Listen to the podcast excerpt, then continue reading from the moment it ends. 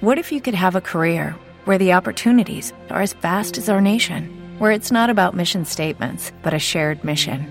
At U.S. Customs and Border Protection, we go beyond to protect more than borders from ship to shore, air to ground. Cities to local communities, CBP agents and officers are keeping people safe.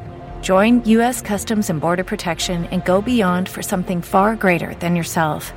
Learn more at cbp.gov/careers.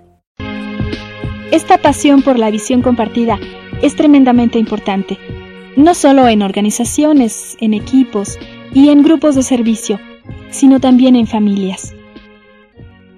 Un hombre con el que hablamos en nuestros grupos de sinergia, cuando nos preparábamos para escribir este libro, habló de una hermosa historia acerca del poder de la declaración de misión de su familia.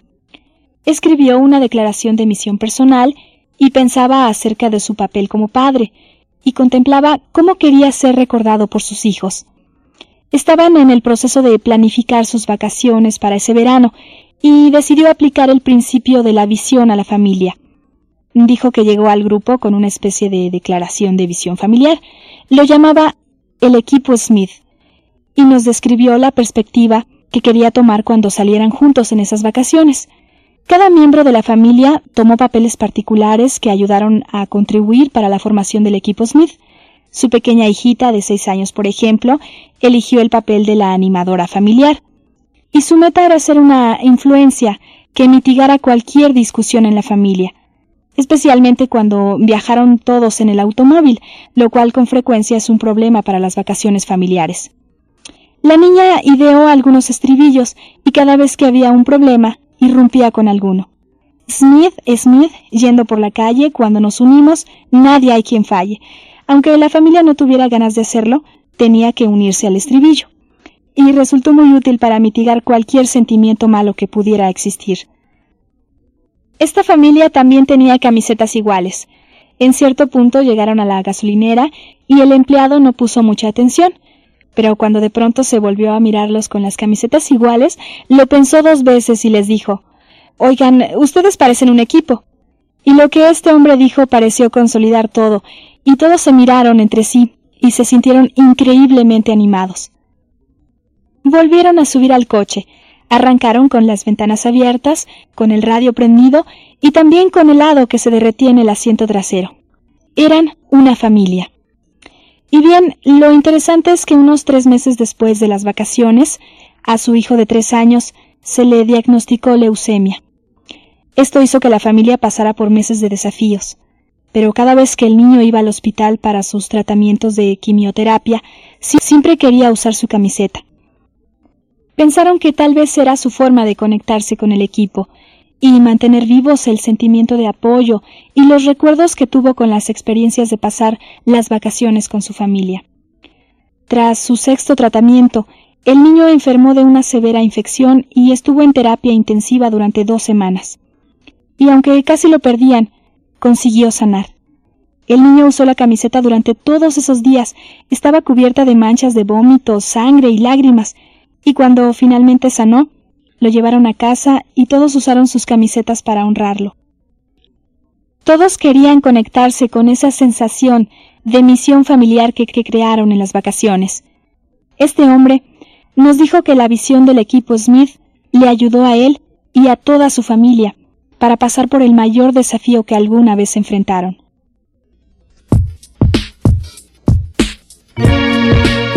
Principio dijimos que la cuarta generación es distinta que sus predecesoras. Más que administración del tiempo, es un liderazgo de la vida personal. No solo es un nuevo proceso en un viejo paradigma, es un proceso nuevo en un paradigma nuevo. Examinamos la diferencia que el liderazgo personal produce en la vida cotidiana. Piensa en el impacto que la cuarta generación ejerce sobre el tiempo y la calidad de vida.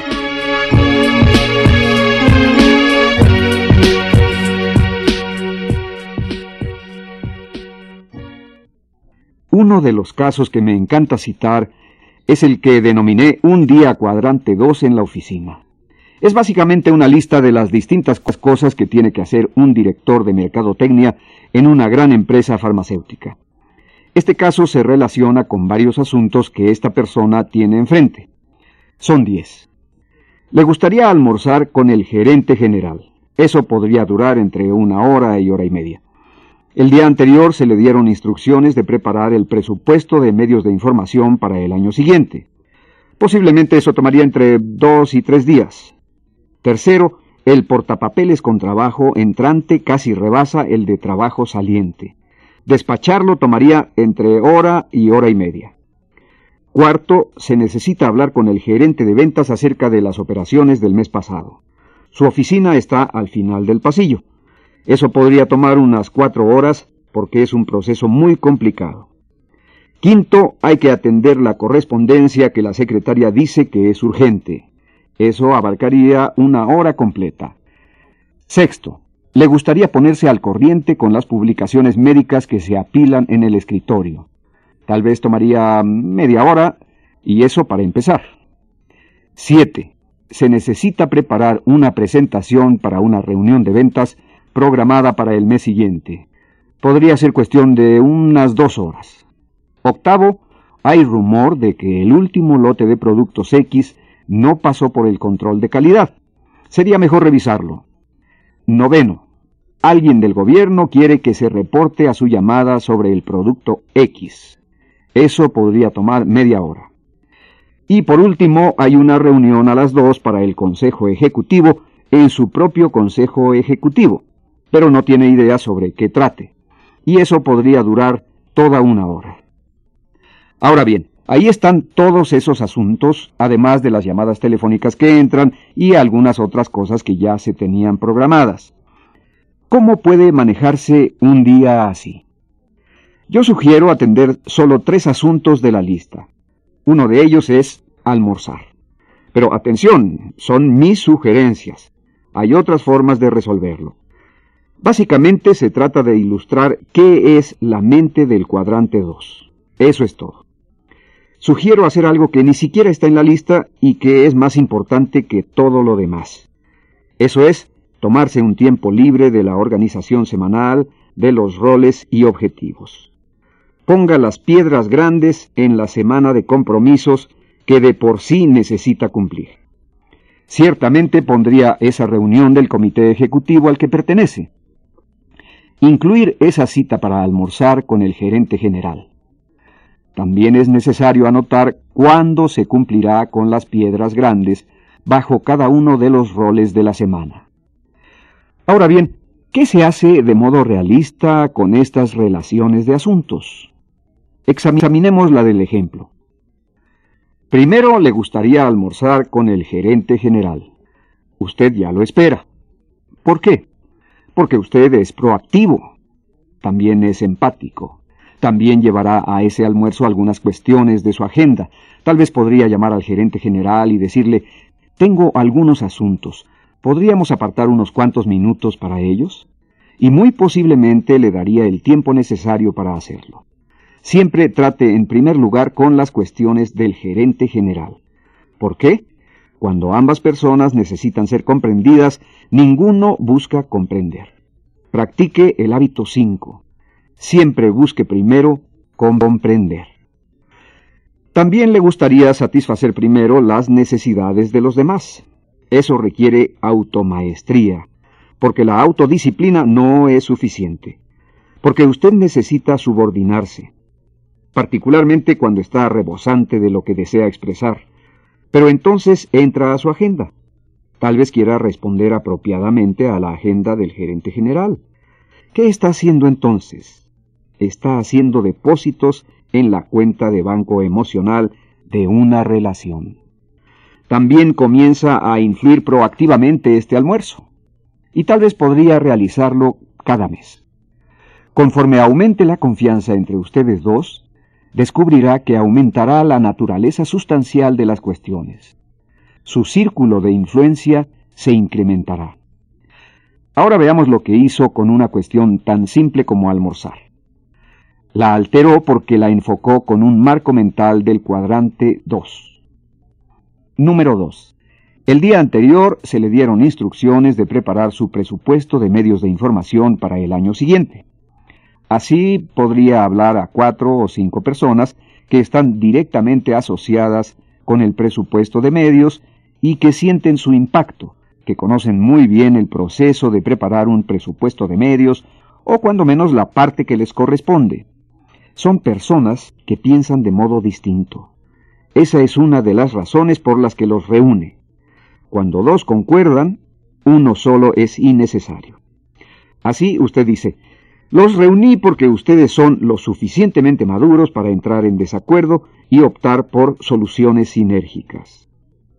Este presupuesto de medios refleja de modo muy equilibrado las necesidades de la organización. Tráiganmelo terminado con trabajo de equipo.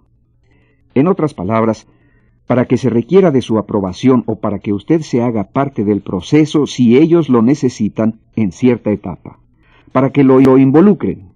Eso les tomará algún tiempo. Discutan los criterios, discutan la fecha límite de entrega y la doctrina del trabajo de equipo terminado. Podría tomar una hora la reunión con esas personas, pero bien vale la pena. Tercero, su portapapeles de trabajos entrantes está invadiendo el de trabajos salientes. Cuarto, necesita hablar con el gerente de ventas acerca de las transacciones del mes pasado. Cinco, tiene varias cuestiones de correspondencia que su secretaria dice que son urgentes. 6. Le gustaría actualizarse con las publicaciones médicas que se apilan en su escritorio. Observe. Enfoque en el cuadrante 2 cada asunto. Usted tiene un asistente administrativo que se llama Tom. Tom, estoy suponiendo que usted tiene una muy buena relación con él, una alta cuenta de banco emocional. Como decía, Tom, tu trabajo cambió. Tu trabajo ya no consiste en manejar estas cuestiones de la oficina como la correspondencia, el teléfono. Tu trabajo es asegurarte de que pase la mitad de mi vida laboral en el cuadrante 2. Buena suerte, Tom. Esto básicamente depende de ti. Lo sé, si me involucro en muchas de estas cosas de oficina, me ahogaré en el cuadrante 1. Porque son muy importantes, Tom. Debes pensar muy creativamente. ¿Saben qué terminará haciendo Tom? Terminará haciendo ejercicio de las capacidades creativas y proactivas de su naturaleza y tomará más responsabilidades de las cuestiones tercera, cuarta, quinta y sexta. Ahora bien, usted está en un proceso de transición. No sucederá de la noche a la mañana. Así que comencemos. Tom, noto que tu portapapeles de trabajos entrantes invade la de trabajos salientes. Pero Stephen, no sé cómo manejarlo. No importa, Tom. Comenzaremos de este modo. Yo manejaré todo y te enseñaré el principio de todo lo que maneje para que llegues a entenderlo y mañana seas capaz de manejar 5% de esto. Y al día siguiente 15, luego 25, y en cuestión de un mes o dos serás capaz de manejar el 90 o 95% de todo y cuando lleguemos al 10% final, a menos que sea verdaderamente personal, yo dictaré la intención. No lo haré a una máquina, sino a ti. Solo la intención, sin palabras. Tú eres muy bueno con esto. Ese es uno de tus grandes talentos. Una vez al mes nos reuniremos y te preguntaré, ¿qué tal me está yendo, Tom? Y bien, Stephen, solo estás pasando 35% del tiempo en el cuadrante 2. ¿Hay algo que pueda hacer para ayudarte? Pienso que puedo zafarte de esta reunión. Creo que puedo organizarla de este modo. Creo que podríamos llegar a... etc. Ahora, tengan cuidado. No piensen que estoy tratando de enseñar este ejemplo. No es así. Estoy tratando de enseñar un marco mental para facultar a otros y crear una cultura de facultación donde todos aprovechen sus mejores cualidades y donde se cree un equipo complementario para que la fortaleza sea productiva y las debilidades irrelevantes, y para que las fortalezas de los demás se hagan productivas y sus debilidades irrelevantes. Ese es un equipo complementario. No se define la unidad como uniformidad, se define la unidad como lo complementario, como sinergia con las diferencias.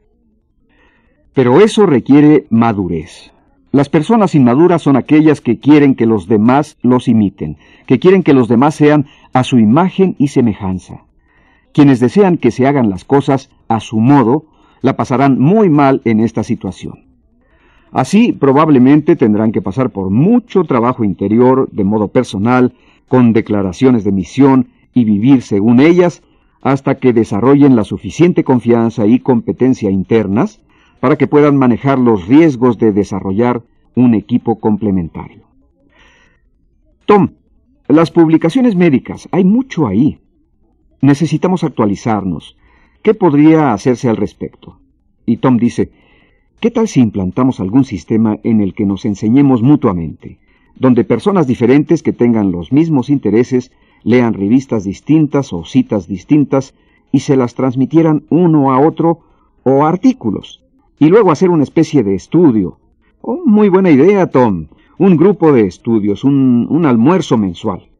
Duraría dos horas y compartiríamos las mejores ideas, las cosas más importantes que aprendimos. ¿Crees que podrías manejarlo? Gradualmente Tom cambia el paisaje de su propio trabajo. Y supongamos que él no tiene en quién delegar. No hay diferencia. Lo que estamos tratando de examinar aquí es un marco mental. Le gustaría hablar con el gerente de ventas acerca de los pedidos del mes anterior. Llevaría a Tom con usted, lo presentaría. Gradualmente comenzaría a educar a todos para que se reportaran ante usted y usted sería la interfase entre ellos. Le gustaría presentarlos a las personas más importantes para que pudiera desarrollarse una comunicación abierta. No estamos estancados en una posición y nos gustaría tener la capacidad de relacionarnos mutuamente de modo informal y, sutil en lo que se refiere a estas cuestiones. Por supuesto, a algunas personas no les gustaría, por lo que tendría que ser muy sensible y consciente de ello y construir poco a poco una cuenta de banco emocional con ellos para que pudieran ver gradualmente que esa es una mejor forma de servir a sus propios propósitos. Usted mismo haría la llamada a la oficina del gobierno, porque esa persona no aceptaría nada de esto. Tom simplemente escucharía la conversación. Si considerara que es correcto y ético, le diría a esa persona que Tom está en la extensión escuchando, que quiere que su personal poco a poco se haga cada vez más consciente de lo que sucede. Si usted pensara que no debería escuchar la conversación, simplemente lo mantendría informado. Una reunión a las 2 pm para el Consejo Ejecutivo. ¿Saben qué haría? llamaría al director del Consejo Ejecutivo. Luego de socializar durante unos minutos, le diría, en lo que se refiere al Consejo Ejecutivo, recientemente participé en capacitaciones muy interesantes que podrían ser útiles para nuestras futuras reuniones. ¿Me podrías dar cinco minutos de tu tiempo para hablarte de las reflexiones más importantes que tuve? Muy pocas personas rechazarían una presentación concisa y bien pensada de cinco minutos de alguien que tiene el valor suficiente para llamar y decir que resumiría todo en cinco minutos. Y he aquí mi discurso de cinco minutos antes de esa junta del Consejo. Una de las cosas que aprendí acerca del tema de hacer primero lo primero me dio cinco ideas de cómo mejorar nuestras reuniones. Y tal vez podríamos considerar estas ideas. Primero que siempre hay un propósito formulado de forma clara y explícita, y la forma en que el papel de cada uno de nosotros, los participantes de esta reunión, se relaciona con ese propósito. Segundo, siempre hay una agenda ante cada uno de nosotros varios días antes de la reunión. Supongamos que se realiza mensualmente. Si suponemos que se hace trimestralmente, esto ocurre dos o tres semanas antes de la reunión. Si es semanal, cuando menos uno o dos días antes de la reunión. Una agenda bien establecida, una agenda abierta donde cada persona que asista pueda incluir su cuestión particular con su material de respaldo a fin de que los demás lo leyeran y se prepararan para la reunión. Y usted trabaja con la idea de que casi se sienten apenados si no hacen el trabajo de respaldo. Y la agenda está bien pensada sobre la base de atender primero los asuntos del cuadrante 2. Si hay algunas personas aquí que son muy adictas a los cuadrantes 1 y 3, entonces tal vez podría hablarse primero de algunas cosas del cuadrante 1. Trátese de mantenimiento o de cuestiones críticas que deben resolverse, y luego limitar la cantidad de tiempo, porque le garantizo que, de lo contrario, consumirá toda la reunión. Y el cuadrante 2 será considerado una cuestión aparte, o en todo caso anunciar la reunión como únicamente de asuntos del cuadrante 1 y luego otra reunión como solo del cuadrante 2. Pero finalmente, cuando las personas se sobrepongan a esta adicción a la urgencia, siempre se tratarán primero las cuestiones del cuadrante 2 hasta que comiencen a descubrir que somos previsores. Y siempre nos gusta aprovechar las oportunidades. Siempre ponemos especial cuidado en construir relaciones y nuestras actividades de liderazgo. Luego, de modo secundario, cuidamos de nuestras programaciones, nuestras crisis, nuestros problemas, la logística de la administración. Tercera recomendación que de esa reunión se elaboren minutas dentro de un plazo de 24 horas después de celebrarla. Como máximo dos minutas, pero generalmente una. La cuestión, la decisión que se tomó y quién hará qué y cuándo. Cuarto, que se haga un sistema de seguimiento respecto a qué hace cada quien.